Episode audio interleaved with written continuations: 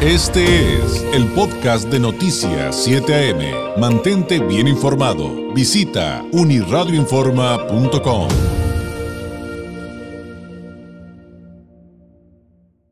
Como usted acaba de escuchar, llegó el momento, es miércoles del Migranálisis de Continente Móvil, este espacio donde convergen la migración y la comunicación con un enfoque científico, en esta ocasión con la doctora Lorena Mena Iturralde. Ella es directora y cofundadora de Continente Móvil, egresada del doctorado en Ciencias Sociales del COLEF, candidata al Sistema Nacional de Investigadores, tutora de la maestría en Estudios de Migración Internacional, un posgrado en línea de el COLEF, ha participado en proyectos de investigación sobre el tema migratorio en nuestra región, integrante del Colegio de Comunicólogos de Baja California, y quien ejerció el periodismo durante una década. Lorena, qué gusto saludarte. Muy buenos días.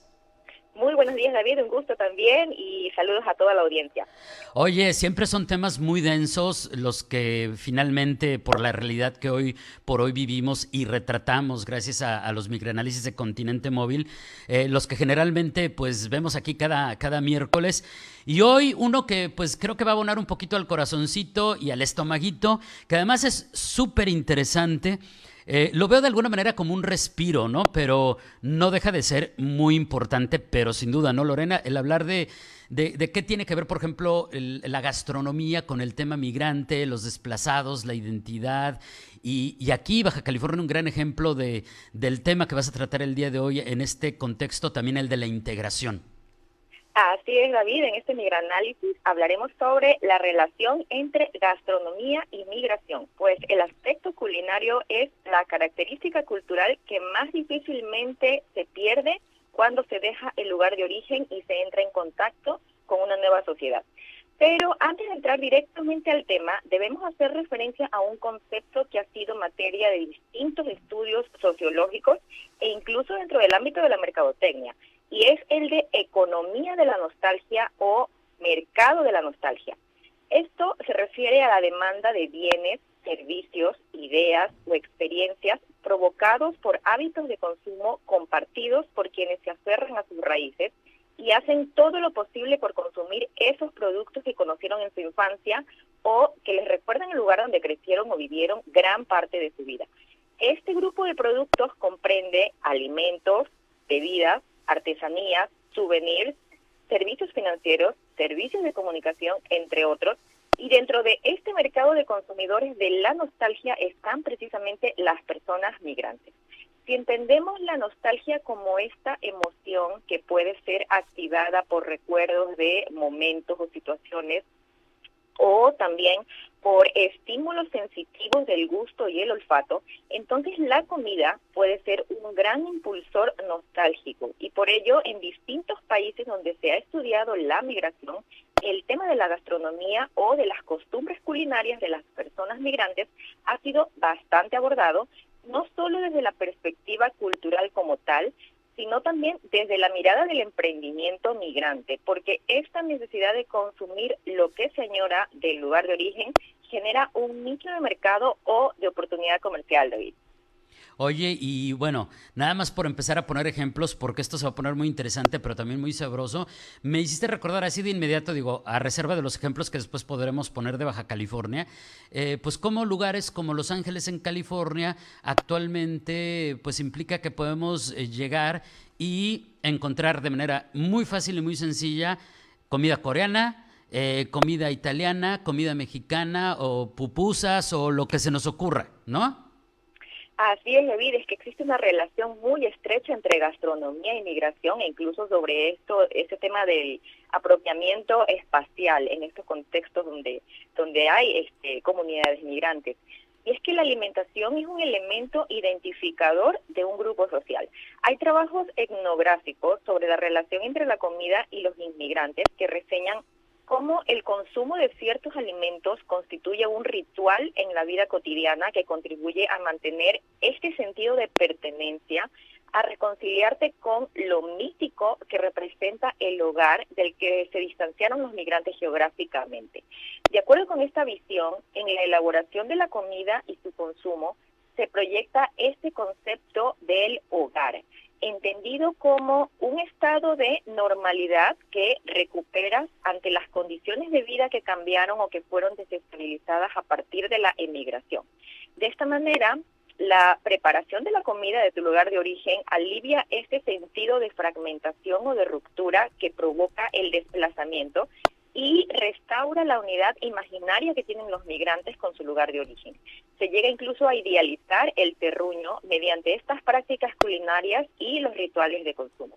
Es así que el inmigrante intenta reconstruir su modelo culinario original en el nuevo, país, en el nuevo país donde está a través de ingredientes, eh, utensilios, la preparación e incluso la, prepara, la presentación de los platillos que elabora tal como lo hacía en su lugar de origen, y en esta tarea entran pues en juego eh, incluso adaptaciones. No es solo que, por ejemplo, un mexicano originario de Oaxaca que ahora vive en Nueva York prepara su comida en casa, sino cómo se la come, con qué se la come. Toda esta recreación es básicamente una vuelta al hogar a través del sabor. En principio, cuando se entra en contacto con una sociedad y una cultura diferente, la alimentación se adapta ante la falta de ciertos ingredientes y utensilios, pero con el paso del tiempo, al ir consiguiendo los gustos y sabores casi idénticos a los del país de origen, pues básicamente el migrante logra convivir con la cultura alimentaria de la sociedad que lo ha recibido y a la vez puede remarcar su propia identidad. Oye, e, es bien interesante porque entonces, si lo estoy entendiendo correctamente, Lorena, em, es eh, cuando me voy a otro país a vivir em, eh, eh, con otras identidades, con otras culturas, con otros usos, con otras costumbres, la gastronomía, si bien evidentemente va a haber un proceso de adaptación y transculturación, la gastronomía me permite mantener mi identidad. O sea, es un elemento que me permite reforzar quién soy y como se dice mucho, no olvidarme de, quién soy, de dónde vengo, a pesar de que me tengo que adaptar a una nueva circunstancia, un nuevo mundo, literalmente. Exactamente, David, tal como lo señalas, la comida se enmarca en una práctica cultural con la cual los migrantes expresan su peculiaridad y a la vez evitan el olvido de sus orígenes. Cuando vives en un lugar distinto al tuyo, buscarás en varios momentos recrear algunos de tus platillos, preparando en tu nuevo hogar lo que te gusta comer o frecuentando lugares donde se ofrecen ingredientes, comida de tu país o algo más o menos cercano. Este ejercicio eh, puede ser más fácil de llevar en contextos donde hay una alta concentración de personas originarias de un mismo país o grupo étnico, gracias a que surgen restaurantes, tiendas y mercados en donde se pueden hallar estos productos nostálgicos. Es muy común en países como Estados Unidos, España, Alemania, entre otros, donde existen comunidades de inmigrantes eh, procedentes de infinidad de países en grandes cantidades, eh, pues ahí es posible encontrar este tipo de mercados étnicos, como se llama, y también restaurantes a los que muchos migrantes pueden recurrir para comprar sus productos o consumir alimentos preparados a su estilo. Por ejemplo, la comunidad mexicana tiene fuerte presencia gastronómica en los Estados Unidos, como lo había señalado antes, por la larga tradición migratoria de los mexicanos. Y hay ciertos estados en la Unión Americana donde será bastante común encontrar tiendas de productos mexicanos, taquerías y restaurantes mexicanos, al igual que también es importante en este país el consumo de gastronomía china e italiana. Pero en otros contextos donde la inmigración no es porcentualmente alta, puede ser un poco más difícil llevar a cabo este reencuentro con tu identidad culinaria. Esto depende mucho de los lugares de destino y los cambios que se den en las dinámicas migratorias. Un, un, ejemplo de esto, porque me tocó estudiarlo aquí en Tijuana entre 2012 y 2014, fue el caso de los venezolanos. Por esos años había muy pocos venezolanos viviendo en Tijuana y no se podía hablar de que existía un mercado étnico eh, físicamente visible, pero sí podíamos ver prácticas que realizaban estos inmigrantes para buscar ingredientes que les permitieran recrear sus platillos en casa. Un producto que en ese entonces era difícil conseguir en Tijuana era la harina pan para preparar las arepas, un alimento que es parte de la dieta básica del venezolano, que es equivalente a consumir tortillas para el mexicano. Por ese entonces los eh, venezolanos que yo entrevistaba dependían de personas que cruzaban Estados Unidos para abastecerse de harina pan, porque en California sí se podía conseguir, pero esta situación fue cambiando con el paso de los años y hoy en día, con la gran diáspora venezolana que existe, este producto se ha vuelto más común y se ofrece en supermercados mexicanos y también en otros países donde hay presencia venezolana. Y pasa lo mismo con personas de otras comunidades más o menos numerosas, personas que vienen de otros contextos sudamericanos o caribeños, eh, generalmente no encuentran con facilidad productos como la yuca o ciertas frutas y vegetales que se dan en su país. Entonces hay que adaptar los platos o incluso pasa que por la migración se conforman familias mixtas, es decir, hogares donde hay alguien inmigrante que se casa con un mexicano, por ejemplo, y entonces terminan combinando la gastronomía de ambos países en esta casa y es un ejercicio de constante negociación identitaria, David. Sí, es súper interesante. Fíjate que me hiciste que me acordara de, de dos casos. Eh, que, te comento rápidamente a ti, Lorena, y al auditorio, súper rápidos. El primero, pues que antes nos contaban amigos mexicanos radicados en la Unión Europea, en países como España, que pues eventualmente conseguían algún producto para hacer comida mexicana, pero que lamentablemente era carísimo. Perdón por el gol, pero por ejemplo, más seca para hacerse tortillas, ¿no? Dicen, ahora, eh, como hay una comunidad cada vez más eh, integrada, eh, como, lo, tú, como tú explicabas al principio, también está la economía de la nostalgia, ¿no? O sea, también está el negocio. Entonces ahora, pues es un poco más fácil conseguirlo, pero sobre todo mucho más barato. Y en el, y en el último tema que platicabas, pues está esto que, que, ha comentado y que ya les he platicado al público varias veces, que explica Rosina Conde, escritora baja californiana, queridísima, admiradísima, y ella platicaba acerca de mm, de cómo la migración que llegó aquí a Baja California, eh, pues nos trajo grandes eh, regalos, ¿no? Digo, em, tal vez no podremos concebir eh, lo que conocemos hoy como la ruta del vino y los vinos baja californianos si no se le hubiera dado refugio en la época del presidente Lázaro Cárdenas a, los rusos acá en Ensenada, en Valle de, de Guadalupe, o qué decir de, por ejemplo, la migración japonesa que llega y dice, intenta vender su gastronomía, pero le, falla, fracasa, y dice, pues tenemos que adaptarla, tenemos que adaptarla, a ver qué tenemos en común, qué tenemos de diferencias. Ah, pues los dos capeamos, los dos empanizamos, los dos comemos pescado. ¿Cuál es la diferencia? No, pues nosotros no comemos picante, no conocemos la tortilla, lo que conocemos es otras cosas como el arroz. Ah, pues ¿qué pasa si agarramos el pescado, lo capeamos, lo ponemos en una tortilla y le ponemos picante y nace el famoso taco de pescado estilo ensenada. O sea, eh, Lorena, además del análisis evidentemente que tú estás haciendo desde otra perspectiva, también desde la eh, meramente cultural y de la, y de la antropológica social, hayan, eh, pues le podemos decir anécdotas o casos, pero interesantísimos, ¿no? Sí, David, interesante que traigas a colación estos ejemplos porque son un claro, una clara muestra ¿no? de cómo eh, una cultura, una sociedad se puede enriquecer de estas otras eh, costumbres culinarias ¿no? y, generar incluso platillos novedosos, platillos nuevos que caracterizan también a una región. Y es que la gastronomía migrante es relevante en los procesos de integración porque se dan prácticas que son muy interesantes alrededor de la comida y es una forma sutil y además muy rica de mantener relaciones con personas de tu mismo país en otro lugar, pero también de acercar a personas de países y costumbres distintas. Los negocios de comida creados por migrantes juegan un rol importante en esto de la integración, porque no solo lo hacen interesados por difundir la auténtica comida de su país, mostrando sus sabores, sino que también hacen estas adaptaciones que mencionas y difunden sus antecedentes familiares y su propia historia como inmigrantes entre los comensales o clientes que van a estos espacios. Diez años atrás en Tijuana no existía, por ejemplo, algún lugar de comida haitiana, pero tras la llegada de personas de este país a la frontera, hoy hay dos o tres eh, restaurantes, quizás hay más que no, no sabemos, donde el arroz blanco, los frijoles negros y el pollo estilo haitiano son un distintivo. Pasa también con negocios de centroamericanos que están aquí en Tijuana, de sudamericanos, de países europeos, asiáticos y de Medio Oriente.